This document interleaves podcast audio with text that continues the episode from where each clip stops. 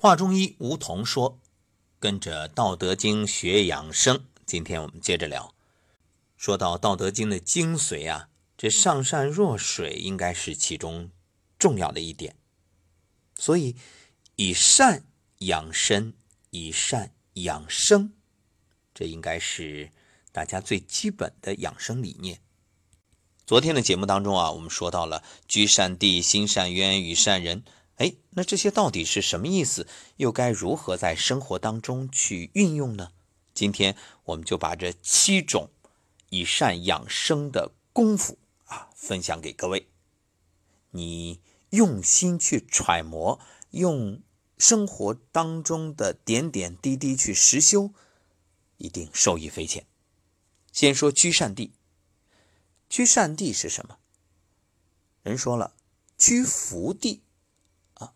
这是有福之人，那居善地也是至善之人。什么叫善地呀？善地，它不只是说你所处的这个国家、城市啊环境，不是说我今天一定要去找一个这个风光秀美的地方、山清水秀之所，而是说让身体随时处在至善之地。这就包括了你身边的人。所以，如果你说我今天找到了一个山清水秀之地啊，我一看心旷神怡，结果身边一群啊叨唠叨叨唠叨聒噪不已的人，而且都是各种负面的情绪，各种抱怨。你看旅游的时候就有这种状况啊，就是如果你真的不幸遇到了一个爱抱怨的人，那他到哪儿都抱怨，这东西贵了他抱怨，东西便宜了他又说这是假货，你就听吧。一路那吃的好吧，他也不满足；吃的不好，那更是啊满心的牢骚。这如果遇到了，建议你这种人离远点心善渊，让心灵保持有如深渊玄墨的沉静，如水与百川的兼容相合，展现包容之量。心要有量，心要宽容。胸怀要宽广，所以你会发现，沉默是金，贵人语迟，就是真正大度的包容的人，绝不轻易去评判。所以，如果一个人总是看什么不顺眼，那只能说明你心眼儿太小。因为心大了，事儿就小；而你呢，这鸡毛蒜皮的都会惹你不开心。那只能说，你这个人啊，还需要好好的再修一修。与善人，让生命保有仁德至善的心境，如水利万物的无私雅量。所以说，仁者无敌呀。是啊，仁是一种至高的境界。言善信，让言行符合诚信至善的作用，似水如实的呈现所照之物，无虚伪造作的私情。当你真正。以诚待人，以信为立身之本，那你就会发现无往而不利，因为大家对你都信服，你说什么就是什么，于是呢，也就没有人会轻易的去开你的玩笑，或者说戏弄你，那是不会的。出来混总是要还的，一个人给出多少能量，那这些能量呢，根据能量守恒之定律，都会回流。所以，爱出者爱返，福往者福来。你给出爱，给出福，你会收获爱与福。那你给出的如果是戏弄、是嘲讽、是讽刺打击，我举个例子啊，生活当中，你看，如果一个在朋友婚礼上啊进行各种捉弄，那他结婚的时候，你看吧，都会还回来，就那么简单。正善治，让身体可以自我整治，至善的功绩，如水涤除尘埃，清新宇宙的生命。其实，无论你是不是领导，我们都可以成为自己身体的主宰，成为自己身体的领袖。就是把身体比作一个国家，那你就是一家之主，一国之君。那么，什么是有道明君啊？是事必躬亲吗？是专制跋扈吗？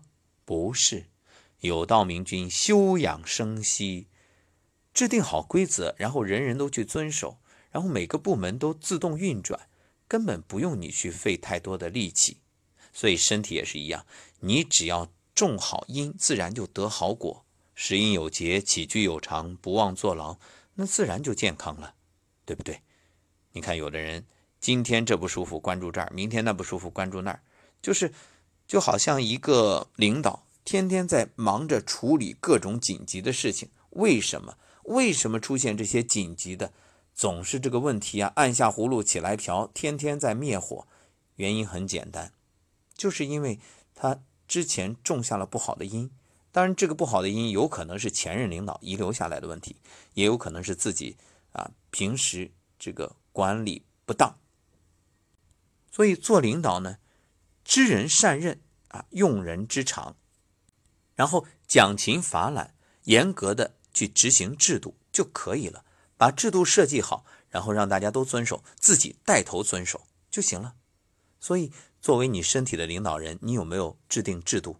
有没有明确我每天几点起，几点睡？那吃饭的时候细嚼慢咽，然后有节制，还有情绪上平和稳定，有吗？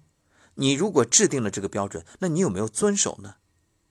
遵守了，自然就有好的结果；不遵守，那身体就给你个样看，就那么简单吗？你以为身体为什么生病啊？生病就是提醒你你错了，赶紧改，而这个时候你却。只想着我赶紧用药把病压下去啊！我这个肝不舒服，我赶紧吃点护肝的药啊，好了，然后啊，太好了，不耽误我今天晚上的酒局。你你那是作死啊！所以政治清明，那同样身体也是啊，政通人和，那身体也是，你气血通畅嘛，对吧？气血又充盈，经络又畅通，那你身体肯定越来越好呀。再说事善能，让身体有应对万物至善的功能，如水的柔弱，顺应自然法则，无心而自化。这还是天人合一，天人相应，就是你只要符合天道，那一切顺其自然就好了。动善时，让身体自在运动于至善的变化，如大海不为天时的涨落顺序，你看潮涨潮落。合乎自然时势，还是那句话，天人相应，春生夏长秋收冬藏，就顺应它就好了。放在一天当中，那五点惊蛰，阳气生发，你该起了，不要把阳气再打压下去。该起的时候就起，该睡的时候就睡。中午呢养心，所以建议大家子午留住，好好的再复习一下，这样你就知道一天什么时间该干什么事儿啊，不违背。那身体哪有不好的呀？包括现在已经生病的朋友都来得及，没问题。